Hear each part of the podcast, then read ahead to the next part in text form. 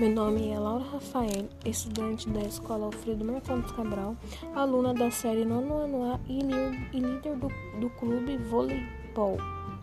Hoje eu vim aqui para falar sobre um pouquinho dos fundamentos do vôlei. São saque, passo, levantamento, ataque, bloqueio e defesa. Esses são um pouquinho dos que tem no vôlei. Eu passei aqui também para propor um desafio a vocês, alunos do clube. Eu desafio vocês, pode ser no quintal de casa ou no campinho do lado, sem muita aglomeração, com os pais ou irmãos, vocês mostrar um pouquinho do que vocês aprenderam para mim. Eu agradeço desde já, aguardo o vídeo.